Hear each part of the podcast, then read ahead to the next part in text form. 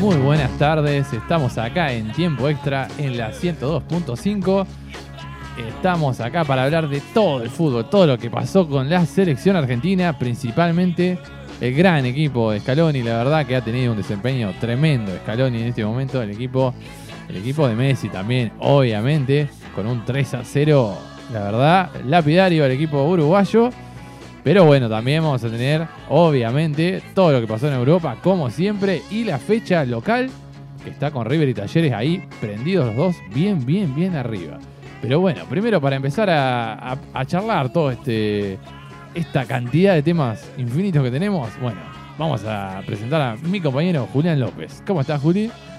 ¿Cómo les va? ¿Cómo andan? Otra vez en el aire de la 102.5, en este colectivo de comunicación que al menos por dos horas y por segunda vez, y esperemos que sea la última, martes, 18 horas hasta las 20 por lo menos, aquí estaremos hablando del deporte, hoy más que nunca del fútbol, porque tenemos un montón de variedades para ofrecerles, desde como decías la selección argentina con Showtime Sí, la verdad que sí. más puro y duro, eh, con el fútbol local que continúa más allá de, de las eliminatorias y además con un poco de la gama internacional que siempre hay. En este caso, en modo selecciones. Pero hay mucho, tenemos dos horas por lo menos, así que vamos para adelante nomás. Así que vamos para adelante, como lo fue justamente la, selección, la selección de Scaloni, que comandada por Lionel Messi, la verdad que un partido hasta diría atípico, porque un soñado, podría decirse, no sé qué adjetivo adjudicarle. La verdad, eh, me cuesta pensar en un partido, y estuve hablándolo hasta con mis amigos, un partido eh, que se haya dado de esa circunstancia, de tal de, de, bueno, Argentina dominar a un rival, obviamente, un rival eh, totalmente de jerarquía, ¿no es? Digamos, por ejemplo, yo recordaba el partido Argentina-Paraguay en Copa América, 6 a 1, Argentina en un nivel muy bueno con el Tata Martino aquella vez, 2016 creo, si no estoy mal, pero es muy distinto, no es el mismo rival, o sea, Claro, la envergadura del rival es lo que hace esto histórico. Sí, creo que totalmente histórico. La verdad, este nivel al menos, que quizá no se terminó de consolidar del todo 100% en el resultado, porque podría haber sido hasta amplio, mucho más Claro, amplio. de ser histórico podría haber pasar a sido catastrófico para Para- Uruguay. Para, sí, para los hermanos uruguayos, sí. Eh, la verdad es que disfruté mucho ver a la selección argentina. Eh, como vos. Me cuesta imaginar pasados posibles de esta magnitud. Hace rato, hace mucho tiempo, no veo a la Argentina fluir tanto en cuestiones de juego, eh, precisión en los pases cortos, diagonales, pases al espacio, decisiones muy correctas, talento. El talento de la selección es grande, lo sabíamos y ahora lo vimos. eh, la verdad, en un tamaño de gran magnitud.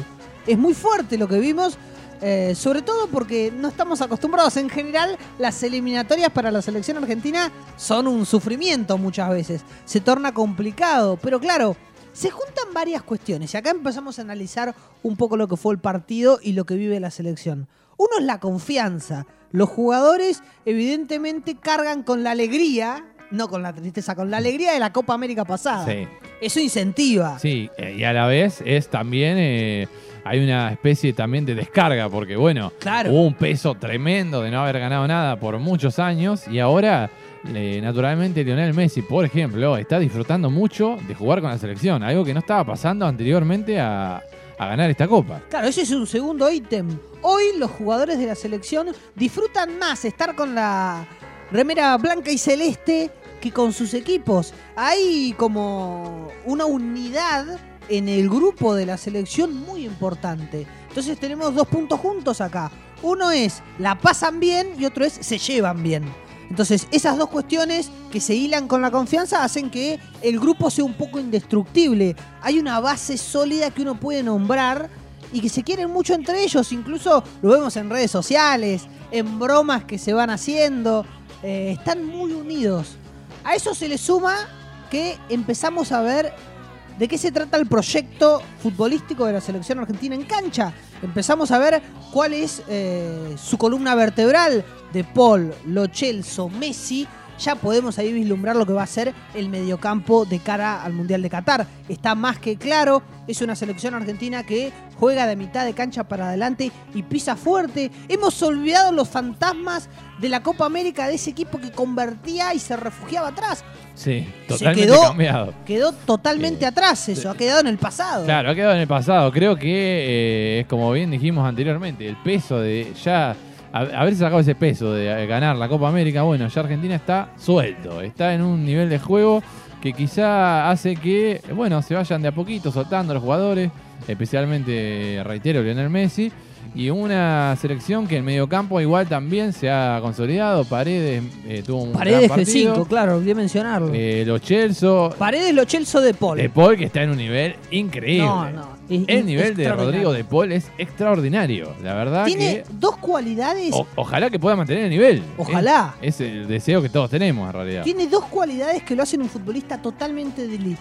La primera es que tiene tres pulmones. Lo que corre de Paul en la cancha, si uno mira kilometraje, seguramente es asombroso, porque está en todos lados. Es algo que le ha agregado en su paso en el fútbol italiano, porque en realidad él, recordemos, era enganche, era, digamos, mediocampista ofensivo. Y ahora es un jugador que tiene mucha garra y eh, sabe tirarse a los pies y de buena forma. O sea, hace un trabajo recupera. Claro, un trabajo defensivo eh, bastante bueno y eso le agrega la calidad que ya trae como jugador, como Claro, jugador ofensivo. su segundo dote es su calidad técnica. Eh, sí, Los pases de él son muy precisos. Eh, una pelota que le mete a los Chelsea que después se engancha, sí. pega en el travesaño y no puede ser. Es increíble, es casi excitante, voy a poner este término. El pase con la calidad que lo hace Sí. es impresionante. Entonces, vos le sumás que su resistencia y sus cualidades físicas son muy altas, su calidad técnica es muy alta. Es un jugador completísimo que explota en la selección argentina y esto es lo que más felices nos hace a nosotros. Explota en la Copa América eh, de menor a mayor y ahora estamos viendo el de Paul más grande de todos. sí, sí, sí, totalmente. La verdad que eh, un De Paul que ojalá pueda consolidarse y quedarse en la selección en este nivel al menos por, por varios meses o al menos, eh, obviamente lo que todos soñamos, en la Copa del Mundo. Otro jugador que también tiene un nivel increíble, creo yo, eh, que fue clave, porque la verdad que muchos no lo han mencionado tanto quizá, pero Dibu Martínez tuvo un par de tapadas monumentales, justamente. Otro que explota en la selección Sí. Eh, se dudó mucho acerca de la legitimidad de Scaloni en el cargo. Hay que decir que el Diego Martínez es uno de sus grandes aciertos. Es uno de sus espaldarazos a sus decisiones. Fue un arquero que se encontró en la Copa América a partir de el COVID que tuvo Armani, que lo, lo sacó de las canchas por varios días consecutivos. Y Scaloni decide, aquí está el peso de su decisión, que el Diego Martínez se afiance y se consolide como arquero y desplaza a Armani de la titularidad. Esa decisión es totalmente de Scaloni y le pertenece a él. Entonces, podría decirse que es un, uno de sus grandes aciertos. Y el Diego Martínez ha mostrado que da seguridad en, lo- en los tres palos. eh, tiene capacidades de liderazgo muy Sí, grandes. También eso sí, hay que recargarlo. Una gran personalidad. Más Y- allá de sus polémicas Claro. actuaciones para distraer a los delanteros. Eso ya es otro- un ítem que no sé si era el parte de su carácter, Sí. podemos decir, eh, pero sobre todo que es muy valiente. Cuando vos lo Sí. llamás, responde. Entonces, Y tiene una- otra vez, un juego aéreo muy bueno. también. Que quizá Armani es eh, Su defecto, deficiencia. Claro. Eh, entonces, vos vas contando las cualidades y decís, otro futbolista de elite, Sí. otra vez. Y así, repetidos casos. El Cuti Romero, otro jugador que explota en la selección argentina. Sí. Y a partir de la selección empieza a recorrer la Premier League y, es- y- y- y los sinuosos caminos del éxito. Quizás, si es que le va bien. Más que nada porque nosotros quizá, o, o por ahí el público en general, más que nosotros, eh, no, por ahí no lo tenían tanto el Cuti Romero. La verdad que el Cuti Romero en Atalanta era uno de los mejores defensores, si no el mejor defensor de la Serie A. Sí. Fue, creo que nominado al mejor defensor y fue nominado justamente en realidad. Por ahí es verdad que el público en general o el público argentino no lo tenía tan en cuenta. Obviamente no es conocido, no era conocido, mejor dicho, y quizá no tuvo un paso por el fútbol local como para que la gente lo vaya viendo. Mismo pasó con el Dibu, Con Rodrigo de Paul sí, pero quizás en Racing no era, no, no, no jugaba de esta forma. Claro, pero la carrera de Rodrigo de Paul tiene un bajón importante Claro. y resurge Sí. a partir de la selección argentina. sí. Y Es- segundo, Yo creo que Rodrigo de Paul es un acierto total, lo vuelvo a decir, ya lo dije en, ot- en otros programas, un acierto total de Lionel Scaloni. Sí, claro. Es el acierto, creo, más grande. Porque por ahí, bueno, Dibu Martínez, es verdad que eh, mucha gente no lo tenía en cuenta, pero fue un jugador que en el momento que Arsenal ganó la FA Cup fue clave. Más Sí, allá que obviamente eran pocos partidos, ¿no? Pero fue clave. Eh, creo que Rodrigo de Paul, cuando estaba en Udinese empezando a jugar, ya ahí lo convocaron. Así que un, creo que un acierto 100% de Scaloni. Porque no, no lo teníamos, la verdad. y dado los resultados que está teniendo, tenés razón al ponerlo en primer puesto. Agrego al Cuti Romero que por más de que sus rendimientos en Europa sean destacados, Sí, cuando en la agenda diaria Claro. del fútbol no está, Sí. la decisión del técnico de convocarlo cobra mayor relevancia. Sí, porque obviamente la gente iba a querer convocar a izquierdos, por así Por ejemplo, O porque es lo algún- que vemos. Algún jugador de fútbol local, quiero decir. Eh, un jugador, por ejemplo, izquierdo, que está en buen nivel del torneo local, pero que obviamente Cuti Romero está en un nivel europeo. Hablábamos de Martínez Cuarta, por ejemplo. Claro, Martínez Cuarta, por ejemplo. Bueno, Pesela, obviamente lo convocó, pero la verdad que el nivel del Cuti es eh, sorprendente, incluso. Entonces vos ya ahí vas armando la columna vertebral. Tenés un arquero, no sé si en su techo, pero en su nivel máximo. Sí. Tenés un central como Romero también en un nivel altísimo. Eso lo ayuda a Otamendi. Otamendi se siente seguro al Sí, lado de él, entonces se fortalece. Sí. Y ya tenés la saga central eh, fortalecida. Los laterales es otra discusión. Pero. Vamos armando la columna vertebral. 5. Tenés a un 5 que se adecuó a la posición y lo hace muy bien como es Paredes. Que quizá en el tema de la marca se le complica un poco, Sí, pero su de por lo déficit, auxilia. Quizás, pero dentro de todo, con un medio campo en ese nivel, creo que no es tan necesario la marca. Bueno, veremos, obviamente. Va Argentina en un mundial, le, le va a tocar Alemania, le va a tocar Francia, Bueno. le va a tocar España. Va a ser difícil, obviamente. No, tampoco su- subámonos a la escaloneta, pero tampoco descuidemos la realidad. No, claro, decirlo. claro. Por eso digo que por ahí De Paul auxilia en esa, en esa marca que quizá le falta en el mediocampo de la selección. Pero vos tenés un Paredes en alto nivel. Sí. Un De Paul en excelso nivel. Creo que es el más alto, Sí, es el que más destaca. Un Lo Celso que cada vez se hace más constante su buen nivel. Quizás Claro. en algún otro momento tenía minutos y minutos. Esa- Ahora se hace constante. Esa creo que es la crítica que le podemos encontrar a los Chelsea. Por ahí es un jugador que suele tener altibajos e incluso en el mismo partido, que es algo extraño quizá. Eh, sí, creo que es la, la crítica que le podemos hacer a Giovanni Yo, de todas maneras, creo que esos altibajos que uno nota en Lo Celso, Sí. que puede compararlo con muchos otros jugadores, es normal que suceda en esta clase eh, De jugadores. de jugadores. Sí, es sí. normal, no tiene que ser un, un modo de crítica, sino que hay que entenderlo y que hay que poder solucionar a partir de otras posiciones esos altibajos. Pero cuando Lo Celso encuentra su nivel, se conecta con el partido, claramente es mucho más peligroso que otros jugadores por el talento que tiene. Entonces, eh, ver la constancia de Lo Celso, que cada vez tiene mejores minutos y durante más tiempo, hace que ya tengas el arquero consolidado, la defensa central consolidada y eh, el Sí, mediocampo consolidado. andando bien. A eso le podemos agregar a un Lautaro Martínez que empieza a encontrar gol. De a poco. De a poco. Lautaro. Paso eh, a paso. Creo que no está en su mejor momento en selección, al menos. Quizás sí en el Inter, pero en selección. Tampoco. Eh, sí, no lo veo en selección tan bien como cuando arrancó. Recordemos cuando arrancó Lautaro Martínez, eh, se comía los mundo. crudos. Sí, Sí, la verdad que era tremendo el arranque que había tenido en la selección. Obviamente, parecido quizás para llevarlo al ámbito local, eh, para nombrar, ya que lo nombramos a Izquierdos en su momento, vamos a poner un ejemplo local. Eh, como arrancó Brian Romero en River, que era, cierto. que era una locura, que vos decís, bueno, no es su nivel verdadero. Bueno, el de Lautaro tampoco era su nivel, creo, verdadero de meter un gol todos los partidos. Pero de todas maneras, tuvo un pequeño bache, pero por lo menos está encontrando goles. No, lo bueno, una gran noticia que haya podido meter es- ese gol que metió. Claro. Fue una gran noticia para él. Eh, entonces creo que por lo menos no hay discusiones acerca de que él va a ocupar esa posición. Sí, sí, Después no, no hay creo que todos sabemos que puede mejorar su nivel y ojalá lo haga. A todo eso que ya son grandes noticias, que ya es para entusiasmarnos, Sí. aparece Messi.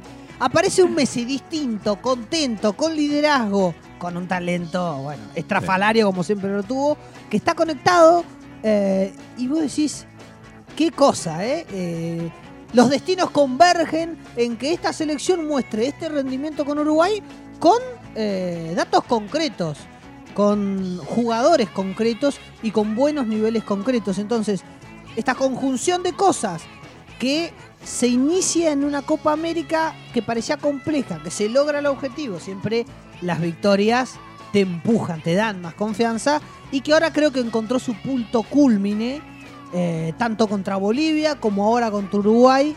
eh, encuentra este, este desarrollo de juego. Uno piensa, ¿podremos mantener este nivel de cara al Mundial? ¿Habrá forma de sostenerlo? Bueno, ahí está el desafío de Scaloni. Tratar de seguir conjugando eh, buenos ratos de juego y que cada vez duren más. Eh, obviamente yo creo que lo de Uruguay de esta manera Es- dudo que vuelva a Es repetirse. imposible, es totalmente imposible. Pero con que logre un 7 puntos, un nivel Sí. aceptable, digamos, creo que Argentina, bueno, empieza a Voy a ser. decir algo polémico, pero si Argentina jugara así Claro. la mayor parte de los partidos, a la final del mundo llega, ¿eh? Porque la calidad de pases, de paredes, Sí. de diagonales, eh, de entendimiento, de conexión que vimos contra Uruguay después del primer gol y hasta el final del partido, son contados con los dedos de una mano los equipos que lo logran. Incluso, Yo creo que fue un destello esto incluso nomás. el mejor equipo y actual campeón del mundo, Francia no lo logra. Francia Claro. es pura individualidad. No es un equipo que vos digas, bueno, me pongo a verlo y juega bien. No, al contrario. Es Mbappé, Griezmann, Benzema en un nivel muy bueno que la verdad... en un- Altísimo. En un nivel al- altísimo por la Sí. veteranía, entre comillas, claramente que tiene. Eh, Francia, la verdad, está en ese, en ese nivel de individualidad más que de colectividad. Claro, que a partir de un ataque ofensivo, como tiene tanta potencia, te puede convertir goles rápidamente. Claro, por eso. Quizá encuentro un mejor desarrollo de juego en Italia, Sí, que totalmente. muestra desarrollo de juego. Que O España. ser un España, la verdad que también. España también creo que sigue teniendo algunos fantasmas del pasado. Yo Está todavía en- creo que le falta. En proceso. España. Claro. Eso es lo que tiene. Le faltan dos o tres escalones para lograr un- una mayor dinámica en su juego y no tanta lateralidad en los pases. Eh, y después se nos complica seguir buscando y seguir encontrando cosas este Bélgica estilo. quizá podría ser otro equipo. Puede ser, Brasil también le faltan en su escalones. momento, hoy por ahí no está en su mejor momento, pero bueno, Usted sa- nunca, usted nunca fue testigo- descartemos a Brasil ni Usted a fue Alemania. testigo que yo favor. le dije en épocas de Copa América Sí. que me parecía que los equipos sudamericanos le tenían temor a Brasil. Sí. Y que este Brasil estaba con escasos recursos que otros Brasil. Es decir, es más la camiseta lo que te atemoriza que el rendimiento. No ha tenido excelsos rendimientos ni en la Copa América ni en lo que va a eliminatorias. No. Ha ganado con la mitad del tanque y ha alcanzado para eh, desarrollar esta eliminatoria muy cómodamente y con una gran ventaja. Pero yo no veo en el juego de Brasil grandes cosas. La verdad, yo creo que si hoy Brasil se cruza con Italia, la va a pasar muy mal. Y Neymar, que tampoco está encontrando un buen arranque, que por ahí es el insumo principal de Brasil. Entonces, para mí hay un agigantamiento periodístico, mediático y de camiseta, por lo que se representa el escudo. La camiseta siempre pesa. Que de También. juego, si uno mira los partidos de Brasil, no encuentra grandes cosas. Hoy me parece que Argentina es superior a Brasil. Quizá, quizá lo sea, al menos en el juego y en individualidades está parejo, creo yo. Parejo, sí, sí. Pero eh, yo veo una diferencia, que, no sé, quiero bajar un poco eh, los humos. Creo que todavía en individualidad hay una diferencia entre Argentina y Brasil con tres o cuatro de los equipos europeos grandes, digamos, que están en su mejor momento. Eh, me parece que, bueno, de a poco Argentina, si sigue en este nivel, puede ser tranquilamente uno de los candidatos. Sí, no me atrevería a decir que es el candidato. No, yo te mencionaba que si jugamos todos Claro. los partidos como contra Uruguay, bueno, estamos Sí. hablando de otra cosa. pero bueno, ya es algo Claramente- casi utópico. de Sudamérica, Argentina y Brasil son Sí, los más competitivos en el claramente. Mundial. Yo posiciono un escalón más arriba a Argentina que a Brasil. Eh, después, Por la reciente Copa, incluso también. por la reciente Copa América, eh, lo posiciona un escalón más arriba. Después habrá que ver también ese mes en el que se desarrolla el Mundial, El factor anímico también influye. cómo llegan todas las elecciones. Las lesiones, que no haya COVID. que no vuelva otra cepa más. Puede haber, la verdad puede pasar tanto. Pero Pero, bueno. falta un año, falta un año. Creo que la ilusión, mientras sea precavida, no está mal porque falta un año, no falta tanto. Claro. Eh, y Argentina viene, la verdad, con un 2021 muy bueno. Por eso es que el, el gran desafío que tiene Scaloni Sí, es consolidar, digamos. es poder Mantener. consolidar. Antes su desafío era legitimar Armar. su puesto, Sí, eh, poder dar argumentos futbolísticos y técnicos de por qué estaba en ese cargo. Lo logró con creces a partir de resultados. El juego lo fue encontrando en el camino y las herramientas también. pero sin perder, ojo. Pero sin perder. Por un invicto muy largo de la escaloneta, 24 Por eso partidos. los resultados lo están acompañando muchísimo. Sí, Ahora, el segundo desafío que tiene es consolidar lo bueno que hizo. A partir de sus buenas decisiones y del buen juego que empieza a desarrollar, lo hizo lentamente y está encontrando un buen nivel, poder mantenerlo la mayor parte del tiempo posible. De todas maneras, claro, el fútbol eh, es el arte de lo impensado. Eh, no sabemos qué puede llegar a pasar porque hay mucha individualidad que hoy está en muy alto nivel y puede bajar. Bueno, veremos cómo logra Lionel Scaloni consolidar eso. Está en una gran prueba y en una gran oportunidad. Una gran ya oportunidad. es histórico que haya ganado la Copa América. Sí, Sería más histórico si hace un muy buen papel en el Mundial. sí, sí. Incluso, eh, yo diría, hay equipos, eh, volviendo por ahí a lo que es las eliminatorias, están muy parejas las eliminatorias. eh, eh, me parece raro el tema de Uruguay que esté tan bajo. Me parece Bajísimo. increíble hasta, incluso diría. La verdad que no esperaba que Uruguay esté en este nivel porque tiene jugadores, al menos en lo que es los nombres, Los nombres Muy buenos. Son muy buenos. muy buen en plantel tiene Uruguay. Hasta incluso creo que en nombre propio, si van a, eh, a, a lo que es eh, los videojuegos, creo que Uruguay está muy parejo con la selección argentina. El nombre propio seguro. Claro, yo digo por eso, eh, haciendo un poco de paralelismo. Eh, me parece que la verdad Uruguay no está como para perder 3 a 0 con semejante baile con la selección argentina. Yo creo que eh, claramente han sacado una diferencia Argentina y Brasil respecto al resto, pero para el resto de los equipos eh, hay una paridad en inferioridad. Sí. Han caído muchísimo sus niveles de juego. Incluso a Uruguay le alcanza por ahora para clasificar al Mundial. Ahí, Por eso, pero Sí, sí, jugando mal, mal. mal, mal. O sea, toda la Pero eliminatoria jugando mal. No veo en Colombia grandes dotes claro, de por juego. eso. Colombia tampoco. No veo en Paraguay tampoco grandes dotes, si bien se ha vuelto más competitivo por la caída del resto. Eh, Venezuela y Bolivia están a- un poco afuera. Están afuera, pero terminan ganándole a, a Ecuador, a Chile. Es rarísimo. Chile que viene también Chile viene muy mal. como Uruguay. Entonces, en esta caída de juego hay paridad, Sí. porque no encuentran niveles estables. Eh, Difícil es saber preocupante. ¿eh? ¿Quiénes van a clasificar incluso? Es muy difícil. Muy difícil. Argentina y Brasil uno supone que ya está, pero Sí. del resto, la verdad, del resto es muy es muy complicado. preocupante. Será momento de pausa, creo, ¿no? Bueno, vamos, vamos a una pausa y volvemos.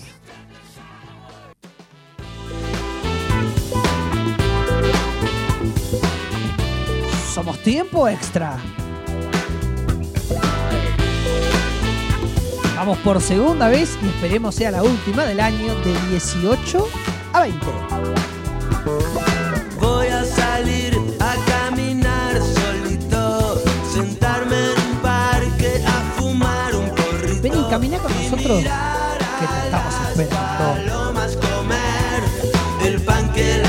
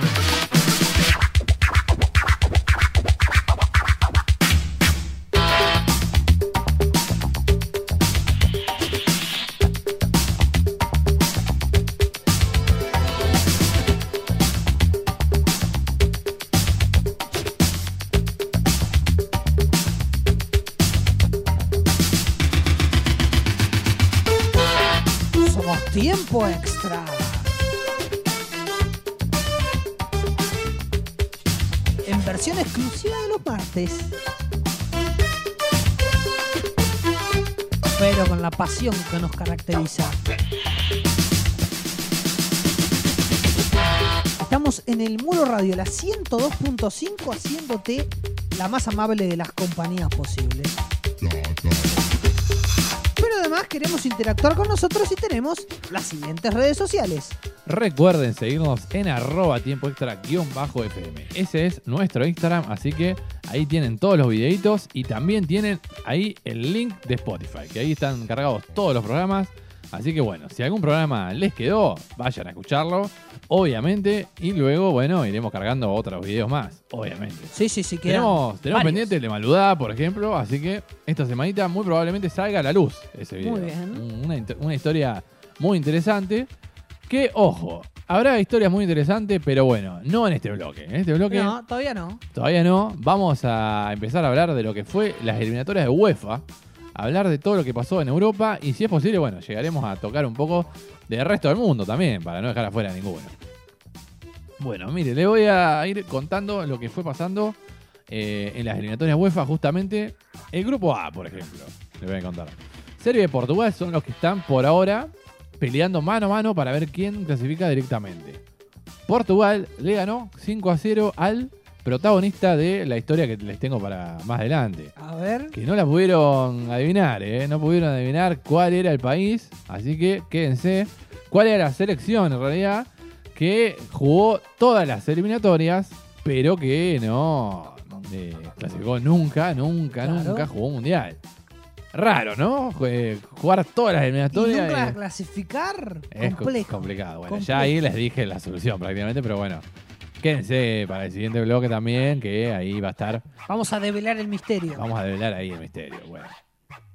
Así que Serbia y Portugal, ojo, eh. Ojo porque en la última fecha se enfrentan. Veremos cuál de los dos clasifica directamente.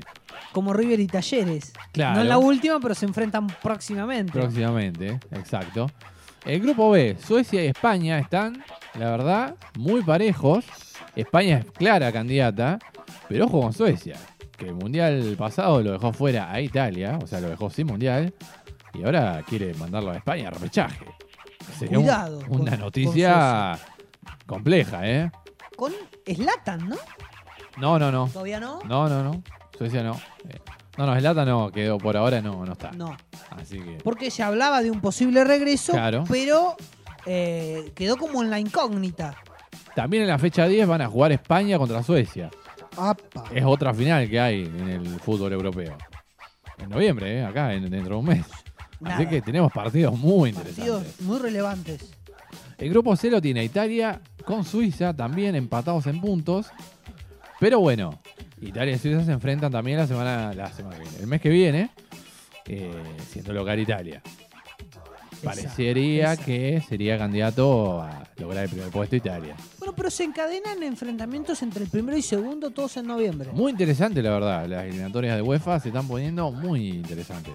Recordemos que el segundo va a ir a repechaje. Claro. No es lo mismo, ¿eh? Miren, si no, Italia, lo que le pasó, que tuvo que ir a repechaje, tenía, recuerden esa historia. España e Italia en el mismo grupo, España clasificado directamente, Italia repechaje, Italia repechaje con Suecia, Suecia eliminó a Italia del Mundial. Una cosa increíble, insólita totalmente. Así que no es para nada lindo ir a repechaje. Yo diría que es un vayan peligro. afinando eh, los equipos grandes que tienen esos partidos, esas finales. No, no sé si Portugal es tan grande, eh, pero bueno, está Cristiano Ronaldo. Bueno, pero fue el campeón de la Eurocopa. Claro, fue campeón Así de la, que eso le aporta anterior. Un grado de protagonismo serio. Sí. Bueno, hablando de campeones de la Eurocopa, Francia, por ejemplo. Francia, Ucrania. Ojo, Francia por ahora está mucho mejor. Tiene 12 puntos. Ucrania 9, pero un partido más. Así que creo que Francia de estos que estamos nombrando es el que mejor viene. Claro.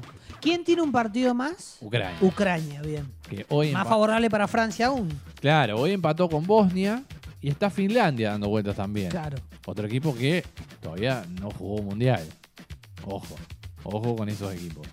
Grupo E, Bélgica está claramente en primera posición. Y la segunda posición se la debaten entre República Checa y Gales. Veremos cuál de los dos accede a repechaje. Gales, recuerden, Gareth Bale, Sí, Aaron sí. Ramsey, tiene un equipo importante. Y República Checa con Patrick Schick, Es cierto, que claro. tuvo una Eurocopa bastante buena. Sí, sí, Uno de los goleadores. Así que veremos cómo le va ahí. Pero bueno, Gales lo malo que tiene es que se tiene que enfrentar a Bélgica en la última fecha. Va a estar complicado Gales. El grupo F. Dinamarca primero. Y creo que se encamina Dinamarca a clasificar. Y Escocia está en el segundo lugar. Ojo, Escocia quiere volver a jugar un mundial. Recuerden que no lo disputa desde el 98. Escocia. Claro. Israel y Austria están más abajo. Eh, creo que no van a llegar a clasificar al repechaje. El grupo G, Países Bajos 19, Noruega 17, Noruega con Haaland y Odegaard, por ejemplo. Turquía con 15 y Montenegro con 11 ya un poco más atrás. Montenegro con esta última derrota quedó un poco más atrás. Eh, creo que Noruega habría que ver cómo le va, más que nada por el tema de que Haaland todavía es muy joven, pero no disputó un mundial y no la va a tener tan fácil porque obviamente Noruega no es ninguna potencia en el fútbol. No, pero por lo menos es un serio competidor ahora. Sí, Dada la cantidad de puntos que tiene, creo que por lo menos eh, es un competidor. Lo intentará. No tiene el peso de la presión. Entonces, eso puede jugarle un poco a favor. la última fecha de ese grupo será Países Bajos contra Noruega. En, Uf. en Países Bajos, igual. Ojo, yo creo que Países Bajos, Atractivo partido. claro, es el candidato máximo de este grupo. sin Claro, duda. sí, sin dudas. Pero, Pero, ojo. digo, es un, un atractivo y un incentivo para un Noruega que imagino va a lucharla. Y porque tiene que, sí o sí, tratar de quedar mínimo segundo. Segundo. Porque está Turquía al acecho. Claro. Los turcos van a querer jugar repechaje también. En este grupo, ¿sabe quién está último que perdió los ocho partidos? Gibraltar. Y quiero hacer una especie de mini chequeable express. A ver, este- rápidamente, con Rápidamente. los tiempos tiranos de la radio. Eh, ¿Sabe usted que Gibraltar podría llegar a haber clasificado al repechaje? Pese a haber perdido los ocho partidos. ¿Qué? Es una locura. Raro. Raro, muy raro. Pero UEFA no solo deja que clasifiquen al repechaje los segundos del grupo, sino los dos mejores rankeados que hayan ganado el grupo de la UEFA National League, que hablaremos ahora en breve cuando termine de hacer repaso de de los grupos. Eh, la verdad, sería insólito. Ya hoy en día, por cuestiones estadísticas, no va a pasar, porque ayer hubo un par de resultados que lo dejan afuera a Gibraltar. Pero fue uno de los que ganó. Eh, vio que la UEFA National League tiene el grupo A, eh, mejor dicho, Liga A, con Francia, Bélgica, Italia, que fueron los ganadores, digamos, eh, de los grupos.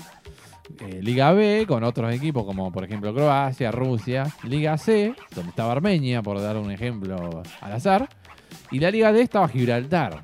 Y la ganó Gibraltar. Así que le dio chance a Gibraltar de ser uno de los posibles que vayan a repechaje. Una locura total. Una locura también que usted entienda todos estos detalles, Es- que para muchos son números chinos. Eh, como por ejemplo para su querido compañero que se ubica al frente suyo. Pero muy bien, la verdad, muy Eh, claro todo. Es totalmente rebuscado lo de la UEFA. La verdad, aparte, dejar a, a los del grupo de la Liga D que tengan chance es una locura, la verdad. Que vayan a un repechaje. Ya de por sí que los segundos vayan a repechaje es mínimamente extraño. Es raro a los ojos, pero bueno. Pero bueno, por, por lo menos Tenemos aquí a- al conductor de tiempo extra que lo entiende todo y nos simplifica un poco las Claro, cosas. porque por lo menos, bueno, los segundos, eh, mal que mal, 17 por ejemplo, para el grupo que estábamos hablando, Noruega 17 puntos, bueno, bien. Bueno, bien. Algo. Gibraltar con 0 puntos, vaya repechaje. Una falta de respeto total, creo yo. Pero bueno, Continuemos. claro, como, como, iba, como, como iba diciendo, como hubo ganadores del grupo que ya estaban en, en mejor posición, que directamente clasificados al mundial o en repechaje, bueno, le iban a dar la oportunidad. Una locura. Grupo H, Rusia, justamente que lo veníamos hablando, Rusia y Croacia. Son los dos que están peleando mano a mano. Y la última fecha en Zagreb van a jugar Croacia y Rusia, veremos. Qué hermosa última fecha. La, última fecha es tremenda. Impresionante. Tremenda. Aparte Croacia, subcampeón del mundo, ojo. Sí, eh, ¿el puntero quién es? El puntero de ese grupo Sí. es Rusia. Uf. Así que Croacia tiene que salir obligado sí, a ganar sí. ese partido. Eh, te diría que es de los más interesantes que hemos nombrado, por, sobre todo por... Por, Por morbo. No, porque Porque Croacia- el equipo más potente en teoría está segundo y tiene que salir a buscarlo. Obligado. Sí, sí, sí. Entonces eso lo hace muy atractivo al partido. Inglaterra, en el grupo I, Inglaterra, Polonia, Albania y Hungría. Pero bueno, Inglaterra claramente candidato. Polonia está ahí, con Lewandowski jugando repechaje por ahora.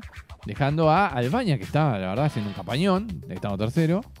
Pero que, bueno, se le va a complicar a Albania porque tiene que jugar con Inglaterra la Claro. siguiente fecha. Va a ser un poco difícil. El grupo J, Alemania clasificó, es el primer clasificado de los europeos. Rumania, Macedonia y Armenia, ellos tres se van a pelear por el repechaje. Están cercanos. unos de 13 otros. puntos para Rumania, 12 para Macedonia y 12 para Armenia. Veremos. Mire usted Macedonia. Macedonia que viene a hacer eh, un papel heroico prácticamente, clasificar a la Eurocopa. Gracias también a UEFA haciendo también tramoyas. Pero bueno, clasificado al fin. Eh, y una Armenia que, que de- tuvo el debut de Chino Celarrayán, Ah, el claro. argentino. Y que no, no tuvo a Briasco en cancha. No fue convocado esta vez. Briasco estuvo en el chequeable. eh, Sí, sí, sí, tenemos la Está historia. Está subida en Instagram. Está el video, eh, ojo. Sí, sí, está el sí. video en arroba tiempo extra guion bajo FM. Así que ahí lo tienen. Así que bueno, ese es el repaso de lo que fue las eliminatorias de UEFA.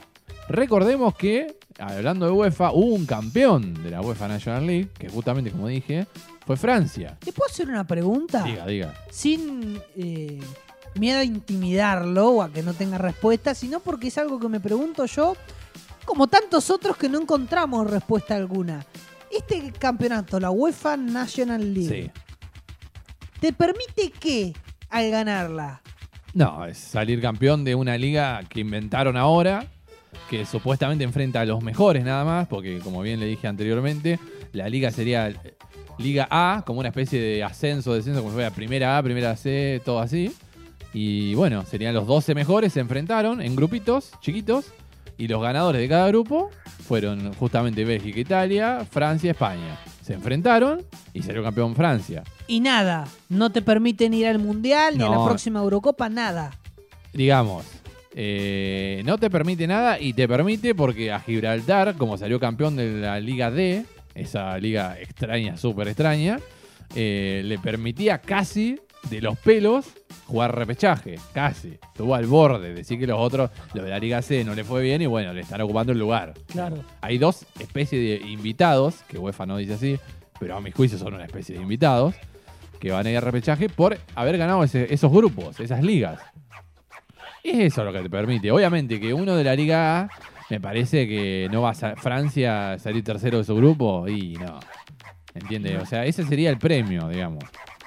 Después, en el siguiente, en la siguiente edición, el premio es lo de la Eurocopa. Como bien le pasó, como bien le pasó justamente a Macedonia del Norte, por ejemplo. Ento- Entonces, en todo caso, beneficia a los equipos más. a las selecciones más precarias. Al menos es lo que, sí, yo le estoy aparentando, pero realmente es lo que creo, porque eh, a Francia, por ejemplo, ¿en qué me le beneficia? Eh, Bueno, suma una estrellita. Sí, claro. No Mucho más que eso, no. Salvo que haga un Porque papelón su- tremendo. Su clasificación a las competiciones más importantes está casi asegurada. Está casi asegurada. Esto es fútbol, pero Obvio. está prácticamente asegurada. Ese es el tema, creo yo. En términos eh, relativos y contundentes, va, si son relativos no son tan contundentes, pero eso es una cuestión filosófica y de vocabulario, no sirve para casi nada.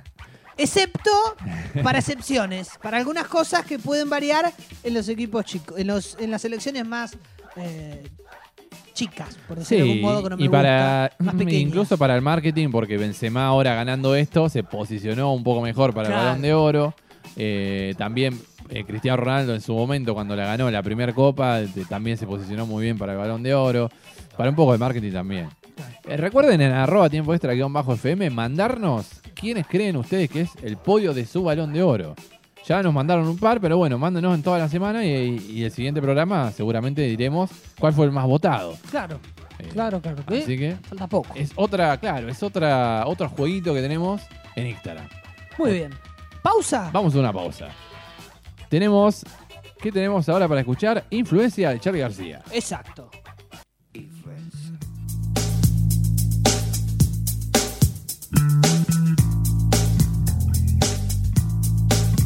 Puedo ver, ¿Y a vos cuánto te influencia el fútbol?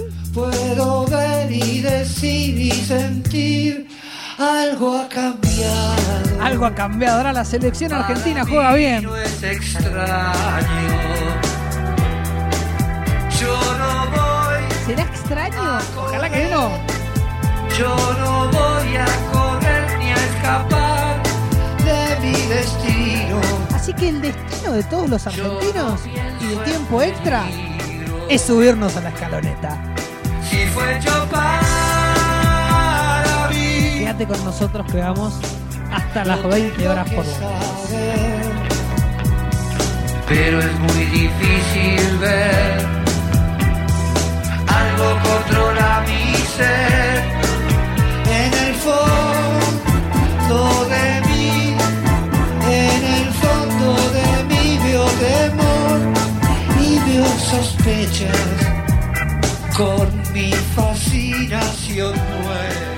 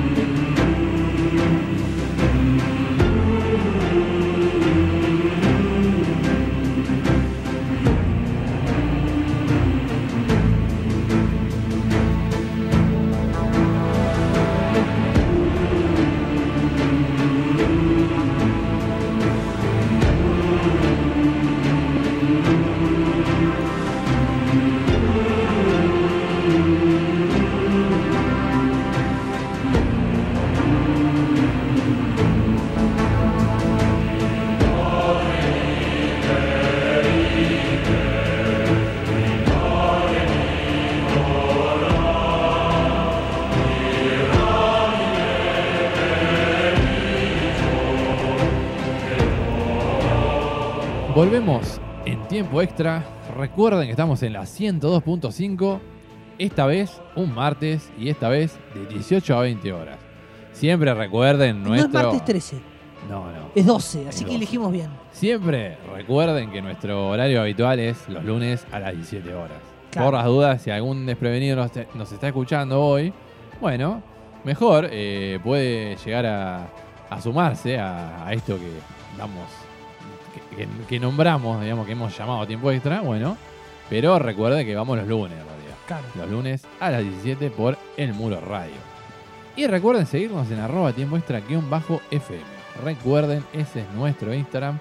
Ahí van a estar todos los videitos, todos los videos de los programas anteriores y el Spotify, obviamente, el link en la descripción. Bueno, este bloque le llamamos Memorias del Deporte, Por eso esta canción, por eso Vangelis sonando, heroicamente Vangelis. heroicamente, sí. Eh, bueno, no, es un, es un bloque que obviamente siempre eh, le damos un poco lugar a la nostalgia, un poco lugar al recuerdo. A la melancolía, Claro. a la añoranza de tiempos vividos. En este caso, más que a la nostalgia que le vamos a dar lugar a la tristeza, creo yo. Porque es una es un memorias, porque viene con historia, pero en realidad es un inchequeable disfrazado de memorias, por eso. Eh, hay mucho de eso aquí. Pero bueno, Yo creo que hay que pensar en una segunda edición de tiempo extra y unificar y hacer inchequeable dos bloques seguidos y ya está. un día va a haber un programa que va a ser el inchequeable. Directo ahí. Qué Eh, trabajo de producción igual, ¿eh? Sí, sí, obvio. Pero es, es muy lindo, Muy ¿verdad? El inchequeable es hermoso. Bueno, pero eh, volva- volvamos. Volvamos, volvamos. Eh, bueno, revelemos. La verdad, esto era algo que jugamos en Extran con los oyentes. ¿Cuál era el país que, la selección, mejor dicho, que jugó todas las eliminatorias y nunca, nunca disputó mundial? Una cosa increíble. O sea, imagínate nun- jugar todas las veces a algo y no poder lograr llegar a jugar el mundial, que es lo soñado por todos. Ni hablar ganarlo, ¿no? Ob- Sí, bueno. Obviamente, ya es otro, otra cuestión. Bueno, la selección de Luxemburgo es la selección que en este caso Era un vamos acertijo a... complicado. Para... eh, no sé. Es complicado, creo yo, y no tanto. Creo que eh, si a alguna persona le gusta la geografía y le gusta el fútbol como a mí, creo que puede llegar a entenderse. A rastrearlo. Eh, Porque es un, eh, recordemos, Luxemburgo existe hace varios años, no es un país como, por decir, un, un ejemplo de europeo que se me viene a la mente, Montenegro, Claro. Armenia, países que hace poco que están, no es que hace poco están, pero digo, hace poco son independientes, al menos. Eh, Luxemburgo es independiente de hace muchos años y obviamente, como parte, digamos, de Países Bajos, Bélgica, de esa zona, el fútbol es una cuestión que manejan con total normalidad. El tema es que no lo hacen de buena forma, claramente. Desde 1934 que se juegan eliminatorias para clasificar al Mundial. Recordemos que el primer Mundial fue en Uruguay 30, ¿verdad? Uruguay 1930, que le ganó Uruguay a la Argentina. Aquella vez sí le ganó Uruguay a Argentina. Bueno, esa vez fueron invitados, en realidad. Como fue el primer Mundial, bueno, hubo invitados. En este caso, en el Mundial del 34, no. Ya ahí arrancamos con clasificación. Y desde ahí se empezaron a jugar eliminatorias. Luxemburgo arrancó jugando esas eliminatorias y lo hizo contra Alemania. Debutó con un 1-9. La verdad que, bueno, arrancó, digamos, no, no de la mejor forma. No, de forma angustiante. La verdad que sí. Pero bueno, era el arranque, digamos, de la selección de Luxemburgo. No sé si ellos pensarían que jamás iban a clasificar a un mundial. creo el que, futuro que les espera es más angustiante aún. y creo que sí, aunque ya era una especie de spoiler. El 1-9 no tampoco era que iban a salir campeones de la nada, ¿no? Eh, incluso sabe usted que para la Euro también jugó prácticamente todas, menos una, menos la primera que era también por invitación. Así que tampoco jugó Eurocopa. la pobre selección de Luxemburgo. Camino a Chile 62, después de cinco eliminatorias, ya nos pasamos cinco mundiales, de puras derrotas, porque no le ganó nadie, eh, Luxemburgo, la selección. Le tocó Inglaterra y Portugal en el grupo. Bueno, Un grupo complicadito. Eh, Portugal tenía a Eusebio, por ejemplo. uf, Inglaterra, cuatro años después, organizaría un mundial que lo ganaría. Su único mundial hasta ahora. no ha tenido mucha suerte Luxemburgo tampoco. ¿eh? Tampoco, tampoco. Arrancaría la primera fecha con mucha expectativa, como siempre, la selección de Luxemburgo. Eh, Me gusta el tono risueño de esta sección. La verdad, pobre Luxemburgo deben estar ofuscadísimos con tiempo extra. bueno, pero le estamos haciendo honor igual. Lo estamos nombrando. Eh, ¿Quién, quién hace esta, Eh, es esta cierto, sección? claro. Luxemburgo 0, Inglaterra 9 sería la fecha 1. La segunda fecha, Portugal 6, Luxemburgo 0. No, bueno, bajemos el telón. Inglaterra 4, Luxemburgo 1. Ya Bueno, va minorando un por lo poquito menos. decoroso, Sí, un sí. gol, ojo. Y la cuarta fecha, con un Portugal jugándose la clasificación contra Inglaterra, teniendo que golear obliga- obligadamente a Luxemburgo, se logra una hazaña increíble. Luxemburgo logra ganar su primer partido Ah, mira. en eliminatorias UEFA 4 a 2 Ah, al bueno. Portugal de Eusebio. Además, Extraordinario. palabras mayores. Así que bueno, ahí tendría Luxemburgo un pequeño mimo, aunque no, Sí, claro. obviamente no clasificaría al mundial. No, ya pero ya es. Venía de goleadas, pero bueno, ya un, Ya es un hecho histórico. un primer paso. En el 66, todo volvió a la normalidad, como diría Charlie Tevez, nuestro amigo, y no tuvo remedio y perdió todos sus partidos. Bueno, También en el 70. Adelantemos un poco. En el 74, Luxemburgo le ganó 2 a 0 a Turquía, en lo que sería su segundo partido con victoria en eliminatorias. al cabo de muchos años. Sí. En, Argenti- en la clasificación para los mundiales del 78, en el de Argentina, que también lo, lo- lo recordamos en Sí, ese sí. mundial, gran mundial de Argentina. Eh, para el de Argentina, para el de España, para el de México 86, perdió todos los partidos. O sea, tres eliminatorias de puras derrotas para la selección de Luxemburgo. Pero, en el camino de Italia 90, lograría su primer punto como visitante. Ni más ni menos que a Bélgica, su selección vecina, con quien tiene una pequeña rivalidad que no hay paridad, la verdad. Pero bueno, hay una pequeña rivalidad. Bélgica lograría, con, perdón, Luxemburgo lograría un empate en Bélgica, en Bruselas. Y luego, en la eliminatoria del 94, le empataría a Islandia 1-1, que ya una selección un poco más al nivel de Luxemburgo. Mucha gente, quizá eh, muchos jóvenes pueden pensar que Islandia es una selección de cierto nivel por haber clasificado al Mundial pasado, pero la verdad que no. No, Históricamente una selección eh, muy parecida a Luxemburgo. En el 98 y en el 2002 eh, también hubo resultados bastante malos para esta selección. Y en el 2006 peor todavía. Bueno, Porque le tocó en el grupo de Liechtenstein, que es también otro país minúsculo, pequeño de Europa. Y sin embargo, los del Principado le metieron cuatro a domicilio. Uh, Un, un país que no suele ganar directamente. claro. No suele en ganar. situaciones parecidas, ambos. Que incluso, eh, si mal no- no recuerdo, venía de perder con San Marino un amistoso. o sea, mire lo malo que era Liechtenstein en ese momento. Y sin embargo, le mete cuatro a Luxemburgo de visitante. Esa creo que es. to- Tocó fondo. La peor de las noticias. La Sí, peor sí, de las sí. noticias. Ojo que rumbo a Sudáfrica 2010, Luxemburgo tuvo grandes noticias, grandes novedades. Le ganó a Suiza de visitante. Y eh, Suiza en ese momento eh, ganó ese grupo, pero no pudo hacerlo invicto por haber perdido con Luxemburgo de local. Claro. Una locura. La verdad que ese creo que fue uno de. bah, no tuvo muchos triunfos, pero bueno, ese sería. El segundo en triunfo en en importancia. Sí, sí. Primero Portugal, el Portugal de Eusebio, y Estén en segundo término. Sí, sí, sí. Eh, luego empataría con Moldavia los dos partidos. Saldría, digamos, empatado. Tanto en la ida como en la vuelta. Y Moldavia quedaría último. Así que sería toda una hazaña para Luxemburgo no quedar último en el grupo. Claro. No, eh, eh, seriamente se lo digo. sí. Usted Claramente. Me, lo toma rexonio, pero estadísticamente sería toda una hazaña. Discúlpeme. En, 2000 en 2014 lograría varios resultados positivos, como empatarle a Irlanda del Norte, por ejemplo, de visita, empatarle a Azerbaiyán, empatar nuevamente con Azerbaiyán y ganarle a Irlanda del Norte. Pero igual quedaría último, ine- Oh. inexplicable, con una serie de resultados bastante buenos. Y una victoria y varios empates. Obviamente que perdió el resto de los partidos. Sí, sí, no. Pero digo, esos son los destacados.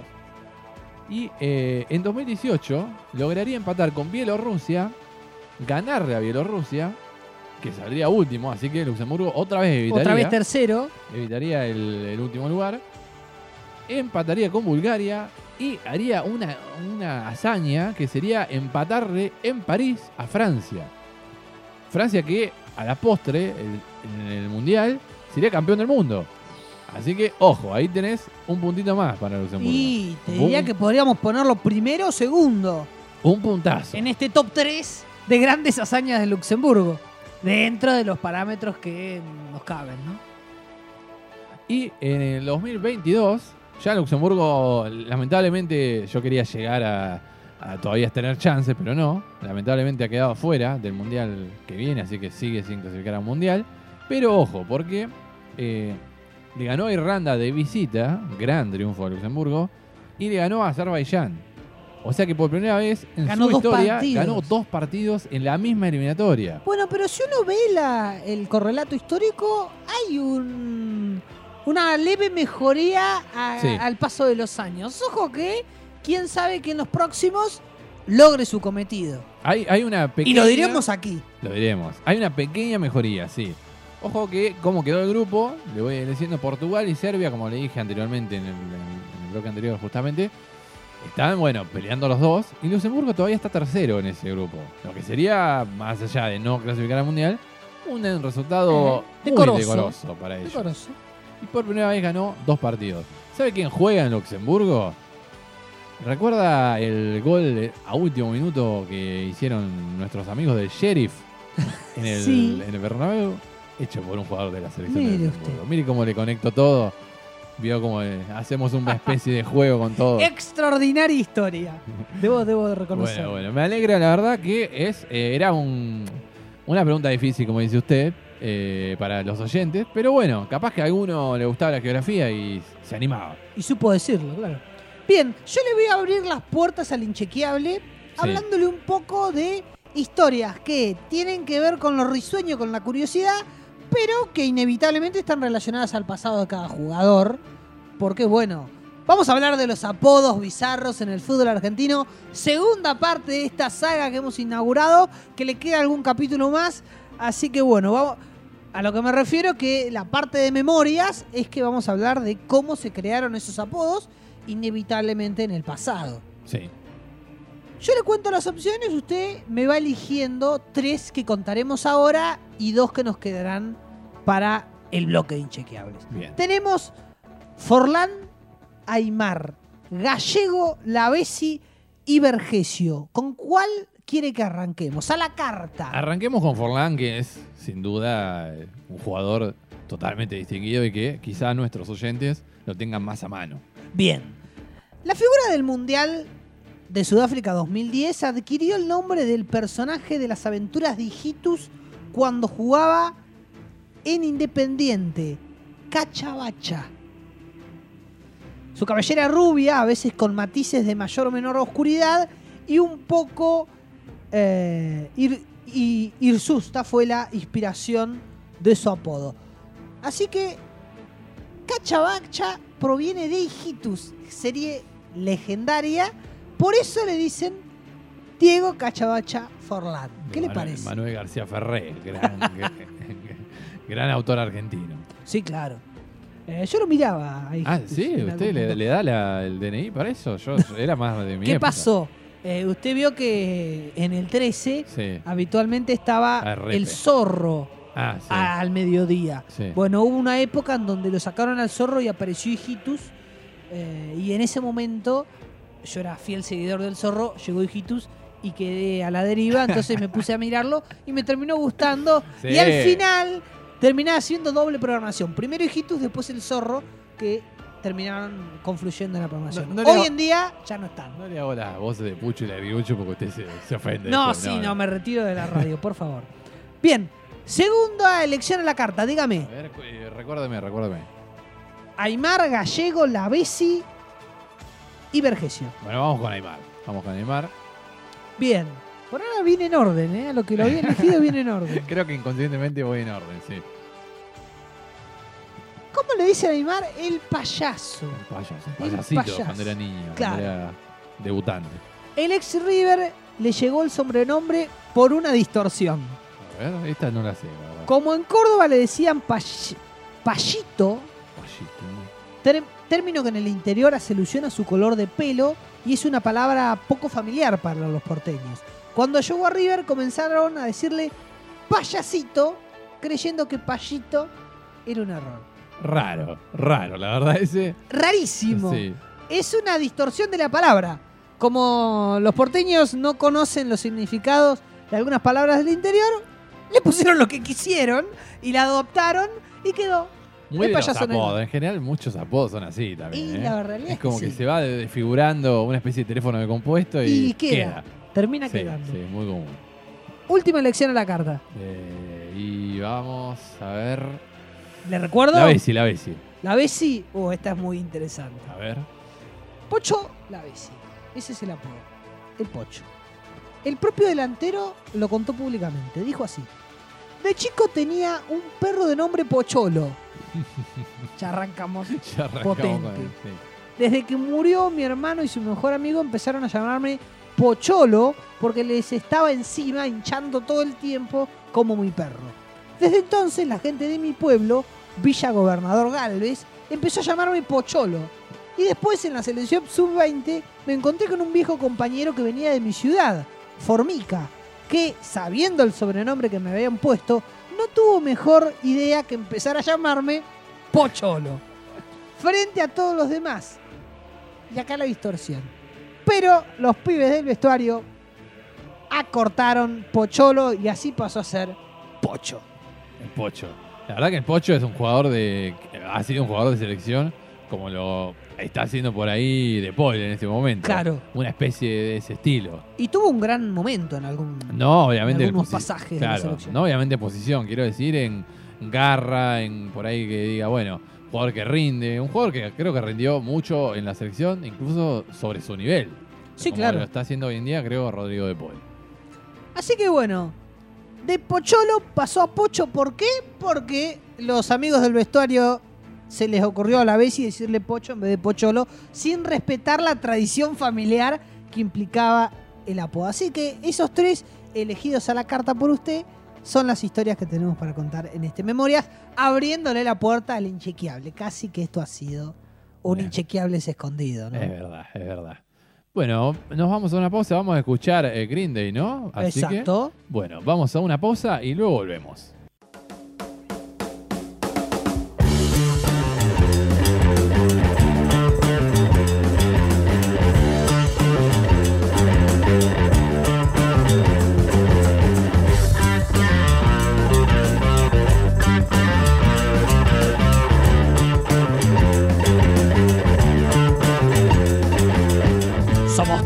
Extra.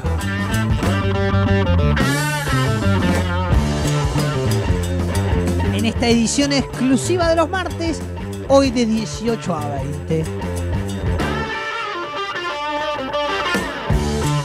A través de la 102.5 en Muro Radio nos dedicamos a hablar de fútbol. Con la pasión que nos caracteriza, te llevamos toda la información posible y también muchas curiosidades. Ahora será momento de que vos interactúes con nosotros con estas redes sociales. Recuerden seguirnos en arroba tiempo extra guion bajo FM. Ese es nuestro Instagram, así que vayan a seguirnos. Recuerden, ahí está todos los videos, todos los videos y Spotify. Obviamente tenemos Spotify. Así que bueno, está el link en la descripción de ahí de Instagram. Está el Spotify. Así que bueno, vayan a seguirnos a ambas redes. Recuerden que están todos los programas cargados ahí. Y muchos de los videos que están en Instagram son justamente de esta sección, del inchequeable, que abre como siempre con Led Zeppelin a todo, a todo trapo. Exacto. Pero bueno, eh, arranquemos a contar lo que es el inchequeable, que bueno, es una sección que siempre tenemos curiosidades, como lo fue la que contamos de Luxemburgo, algo parecido, pero más específicas. Sí, sí, un poco Sin- más difíciles de rastrear. Claro, sin tanta historia y tanto, digamos, eh, no sé, prólogo, por así decirlo. Claro, claro. Bueno, le, le voy a contar el primero, que es la historia de Yasuhito Endo. Totalmente desconocido por mí incluso. Que es uno de... No, no 100% desconocido, pero es uno de los jugadores de la selección de Japón con más partidos jugados. Y ha logrado, en realidad él, meterse entre los 12 jugadores con más partidos jugados en la historia del fútbol profesional. Ah, mire usted. Increíble, ¿eh? En para este mí. momento varios de los oyentes están cayendo redondos, desmayados de no poder creer lo que están escuchando. Increíble, eh, inchequeable, Total. porque el bueno de Ya- Yasuhito no ha logrado, va, bueno, no ha logrado, no ha salido de Japón para jugar. No ha salido de la liga japonesa. Claro. Pero en la selección de Japón ha logrado 152 partidos jugar. Así que uno de los referentes históricos de aquella selección. Hoy en día, Endo tiene 41 años. Y, y en su selección, 15 goles. Debutó justamente contra la selección argentina Ah, mire usted. en el 2002. Que- Ese es un gran dato. Sí, sí, sí. Una, un- es como que los datos vienen, vienen, vienen a mí, podría decir. Son datos que uno dice, podría haber debutado contra Hungría, ¿no? Sí, claro. Debut- debutó contra Argentina. Con Argentina. Fue el mejor jugador de Asia en 2009. Mejor jugador de todo Asia. Toda su carrera, como bien dije, la desarrolló en Japón. Está en el puesto número 12 con 1080 partidos oficiales en este Uf. momento. Por ejemplo, tiene encima a Cristiano Ronaldo, con, con- que está en el puesto número 10. Ahí nomás, casi con la misma cantidad de partidos. Así que, ojo Cristiano, que Yasuhito te quiere pasar. Recuerden, por ejemplo, los jugadores que. Roberto Carlos, por ejemplo, está en el puesto número 4. Tiene eh, 1111 partidos jugados. Zanetti tiene 1100. Puesto número 6. En cantidad de partidos jugados en el profesionalismo. La verdad que un dato eh, muy importante. Muy importante. La verdad Endo. que sí. Sorpresivo. En la selección jugó los mundiales de 2006, 2010 y 2014. Para nada eh, un- una, una carrera mala, al contrario. Dijo 2006. 2006, 2010 y 2014. Tres mundiales tiene Tres encima. mundiales. Endo. Ojo. Es el ídolo de Gamba Osaka, el club donde disputó la mayoría de sus partidos. Y eh, ganó la Champions de Asia en el 2008. Eh, ganó dos Copas de Asia con Japón en 2004 y 2011. Y es recordado en, lo- en su selección por haber hecho el gol en el Mundial 2010 a Dinamarca, que hizo que Japón pase a la siguiente ronda, a los Claro. octavos de final. Sí. Así que bueno, esta es una especie de resumen. Porque vi, la verdad, vi la tabla. de Cristiano, cuando la noticia era que Cristiano había llegado a, a top 10 de jugadores eh, con más partidos jugados en el profesionalismo. Claro.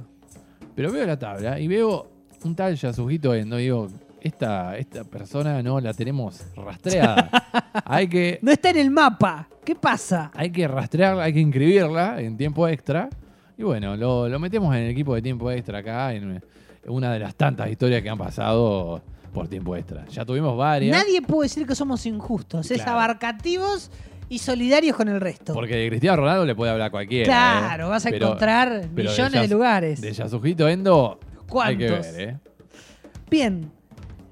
Vamos a seguir, en este caso ahora, con los apodos bizarros del fútbol argentino. Vamos a cerrar este segundo capítulo de una saga que por lo menos puedo firmarle que habrá tercera. Bien. Eso bien. ya lo puedo confirmar. Interesante. Bien, habíamos hablado de Cachabacha Forlán, de Payaso Aymar, del Pocho Lavesi. Esos tres, elegidos a la carta por nuestro compañero, habíamos contado. Nos quedan dos. Primero el tolo gallego. ¿Por qué le dicen el tolo? Vamos a contarlo. Si bien nunca fue oficializado por el ex DT de River, entramos en los rumores. El ex DT de River, además, también de Independiente y de Newells, entre otros Campeón equipos. del mundo en el 78. Claro. Jugador. En la mente del fútbol está instalado que su apodo tiene origen en su infancia, ya que frente a su casa había un caballo llamado Bartolo, pero como el chiquito Américo no lo podía pronunciar bien, solo, solo alcanzaba a decir Tolo. De ahí proviene el apodo de gallego. ¿Qué me a- a- Américo Rubén, ahí chiquitito, eh, no, no supiendo bien cómo nombrar al, al caballo.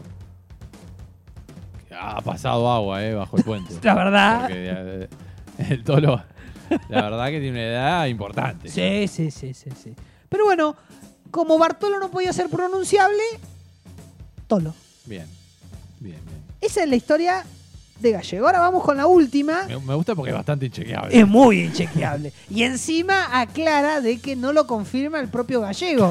Por lo tanto, pasa a ser el terreno de la Está en una incógnita. nebulosa Pero bueno, complicada, pero bueno. al menos la fuente de la cual extraje esta nota eh, dice esto. Bueno, Fuente de la alegría, diría usted casi, eh, ojo, eh, rozando. la bandina La Vergesio. bandina. Gran Yo- apodo. Yo no quiero spoilear, pero me imagino el porqué. Hasta A ver. se lo notaría. En sus días en Racing, el delantero llegó a un entrenamiento con el pelo teñido de rubio.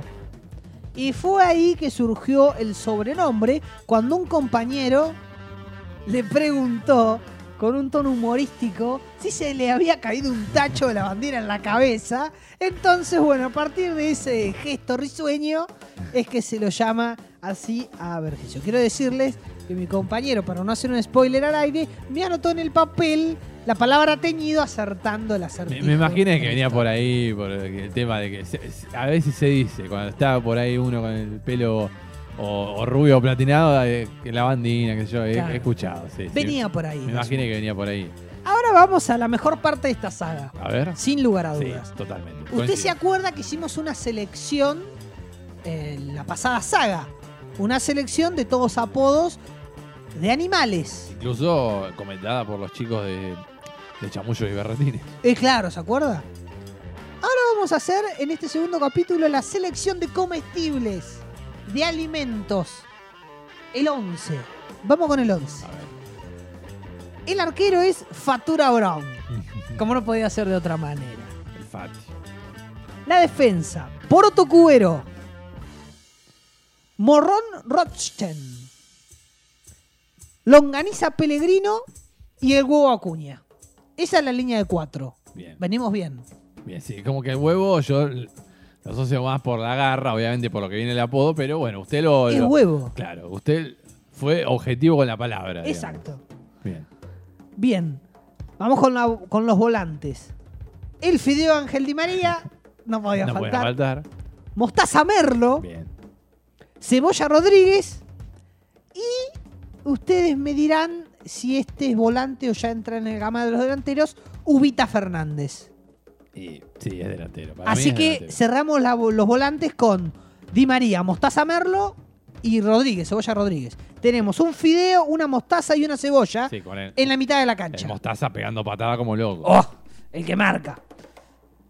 En la delantera entonces, Subita Fernández, Manteca Martínez El uruguayo. y el Chori Domínguez. Bien, bien. Ese es el 11 de los comestibles. No es tan de elite como había sido el de los animales. Es Pero verdad, tiene razón. eh, es un buen 11. Eh, Es eh, un sigue siendo un muy buen once igualmente. Pero bueno, sí, obviamente. El otro era este, elite. selección. Sí, sí, sí, sí. Este tiene sus baches. Pero, bueno. pero, pero bueno. pero Está bueno. bastante bien. Eh, suplentes. También tiene el banco suplente. No tan extenso como la Como anterior. vez. Pero hay, hay, hay suplentes. Chocolate Valley. Marquero suplente. Creo que es de Argentina. No me acuerdo si Argentina 78 o España 82. Lechuga Roa. Bien. Tomatito Pena. Sopa Aguilar. Puchero Baraca. Leche La Paglia. Y ciruela, ciruela Piayo. Esos son los suplentes de esta selección de comestibles. ¿Sabe? Nos volvimos en el tiempo, ¿no? Porque son jugadores ya pasados. ¿Sabe qué me estoy acordando ahora? Eh, no, no tan excelente jugador, pero bueno, vale. Cebolla Ciorili, por ejemplo. Claro. Ahí. También podemos meterlo en el banco de suplentes. Así que esta ha sido la selección de, comesti- de comestibles, de alimentos, en lo que es la segunda parte de los apodos bizarros del fútbol argentino. Quédense atentos en estas semanas porque habrá tercer capítulo. Bueno, muy bien, muy bien. Ojalá que haya una tercera edición de esta saga. Bueno, como anticipamos en historia. Podríamos hacer millones de capítulos, pero bueno, por lo menos les ofrecemos tres de arranque. Claro. Eh, después en una encuesta veremos si hay cuarta. Habrá Bien. que ver, lo, lo propongo como encuesta de Instagram. Cuando ya hayamos hecho el tercer capítulo, podemos hacer un extra, fuera de programa. Bien, bien, bien. Bueno, como hablamos en historias, Tiempo Extra investiga también. ¿eh? Vamos. Así vamos. que hay un... Puede ser una buena sección para la edición del año que viene. Sí, Tiempo sí. Extra Ya investiga. creo que no nos queda tiempo para nada, pero bueno. Eh, eh, como es, Eh, había la verdad una, una rareza, creo yo, que es el Chelsea Football Club, el equipo inglés. Hay algo muy extraño con un equipo de Europa, con otro equipo de Europa. Más precisamente con un equipo de los Países Bajos. Una relación que, eh, la verdad, no es oficial, por eso es lo raro. No es como el, por ejemplo, por dar un, varios ejemplos, puede ser Watford, Granada, Udinese, están todos con el mismo dueño y obviamente se van cediendo los jugadores. No sé qué tan, eh, digamos, legal es hacer eso, pero es lo- la realidad lo que realmente pasa en estos Claro. equipos. En este caso el Vitesse de Holanda. El Vitesse Holanda ha tenido una gran ayuda eh, por momentos del Chelsea con jugadores que han sido cedidos en su momento. El Vitesse Holanda fue fundado en 1892, es uno de los clubes más antiguos de los Países Bajos, pero nunca ganó la Bundesliga. Eh, perdón, la Bundesliga, la Liga, la Eredivisie. Una Eredivisie que está, obviamente, el, rey, es el reino de Ajax, Feyenoord. PSV, es por ahí. Una consulta apenas de rigor. ¿La pronunciación correcta de esa liga es? Eredivisie, supongo yo, no sé. Pero no, No, no, no. está confirmado. No soy Eredivisie. holandés como para Raro. confirmárselo. Bueno, Tengo, ¿sabe usted que tiempo este tiene un holandés que también eh, nos sigue? Del Feyenoord, hincha del Feyenoord, que eh, estuvo respondiendo la historia del Superclásico, pero bueno, ah, mire no usted. nos vayamos. Bueno, sigamos con la historia, ¿no? eh, ah, bueno, no, pero o sea, también le quiero decir, es una persona que nos ha hablado de Senesi en varias oportunidades. claro. Así que es una especie de corresponsal también que tenemos. Porque siempre que hay un gol de Senesi nos manda. Es parte de la producción. Claro, es parte, es un oyente y una producción, es un poco de todo. Todo dato que tengan siempre será bienvenido cualquier Obviamente, oyente, ¿no? obviamente, obviamente. Ojo, ganó la Copa de los Países Bajos en el- la temporada 16-17, cuando ya había arrancado a tener contactos con el Chelsea. Ante la Z Alkmaar la ganó la Copa. Justamente en 2010, el georgiano Jordania, de apellido, eh, era amigo de Abramovich, el, justamente el dueño del Chelsea. Ahí arrancaron las sesiones. Luego hubo una pelea entre ellos dos y Chigrinsky, uno, un ruso, ah, también otro, amigo de, Abramovich, agarró este equipo del Vitesse a partir de 2013. Me salió un versito, pero bueno, no, no era lo que quería hacer. Recuerden que este equipo, desde 1989, que no desciende. Así que es un equipo que venía bastante bien dentro de todo, a pesar de, obviamente, no ganar la liga. Vamos a los ejemplos, que era lo que eh, pudimos investigar. Nemanja Matic, usted lo conocerá por el Manchester United, Claro. tuvo un paso por el Chelsea previamente, fue cedido en un momento al Vitesse. Mire usted. La verdad que extraño. Por ejemplo, Ulises Dávila, el mexicano que en su momento era una gran promesa de México, hoy en día no, hoy en día está vagando por el mundo, no se sabe ni dónde está. Pero bueno, era una de las promesas de aquel México que la rompía con el sub-20. Solanke, un jugador que estuvo otra gran pro- muchas obviamente promesas, ¿no? No es que el Chelsea le va a agarrar, va a comprar a Lukaku y le va a prestar al Vitesse, obviamente. Tampoco. Pero eh, promesas, grandes promesas. Solanke era una gran promesa de la selección inglesa incluso, que jugaba el sub-20 en 2015 y fue prestado Solanke al Vitesse.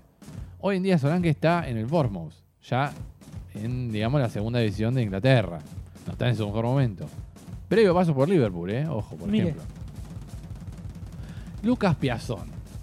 El caso de Brasilero es un caso que da para un inchequeable, la verdad. Porque eh, nunca vi un jugador que haya cedido, haya sido cedido a préstamo tantas veces como Lucas Piazón. Ah, mire usted. Es increíble la cantidad de equipos que ha jugado no, este tipo. no la adelante porque quiero que lo cuente en algún momento. Quizá en algún momento lo contaremos. Eh, un jugador que no es tan conocido, pero que perteneció al Chelsea por más de, no sé, 8 años y lo cedió a más no poder al Chelsea. Es uno de los jugadores que incluso tuvo un gran paso por el Vitesse. Creo que el mejor momento de su carrera lo hizo en el Vitesse. Mason Mount, Ah, bueno. en 2017, otro gran jugador.